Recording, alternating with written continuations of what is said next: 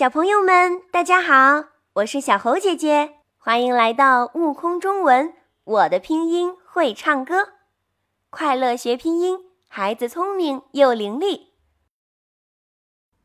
上节课的拼音童谣有没有好好练习呢？小手举高高，让小猴姐姐看看，勤奋练习的小达人在哪里呀？真棒！小猴姐姐要表扬认真回课练习的小宝贝。今天我们要学习的拼音童谣是《黄鼠狼偷竹筐》，它来自拼音中的后鼻韵母 “ang”。亲爱的小朋友，准备好了没？请你跟我一起读《黄鼠狼偷竹筐》。黄鼠狼叫光光，偷来竹筐摆两行，又偷一个大水缸，晃晃荡荡往家扛。好啦。各位小朋友，我们在发后鼻韵母 “ang” 的时候，先发“啊”的音，然后舌根抬高。舌根呀，其实是在我们舌头往后、口腔最里面的位置哦。小朋友们自己要好好的摸索哟。这个时候，舌根高抬，顶住软腭。软腭呢，在我们口腔上壁靠后的软软的位置。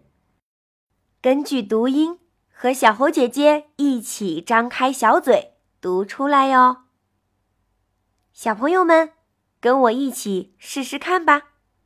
后鼻韵母 ang，请你跟我一起读 ang。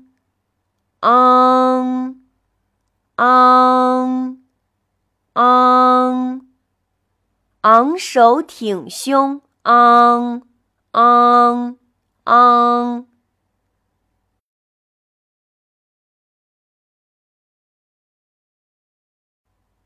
帮忙，手枪，